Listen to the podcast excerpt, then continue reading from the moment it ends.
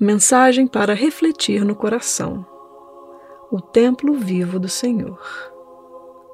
Passo o dia de hoje sem medo e com amor. Meu Pai, quero passar esse dia contigo, como escolheste que todos os meus dias deveriam ser e o que vivenciarei não terá nenhuma relação com o tempo. A alegria que vem a mim não virá dos dias, nem das horas, pois vem do céu para o teu filho.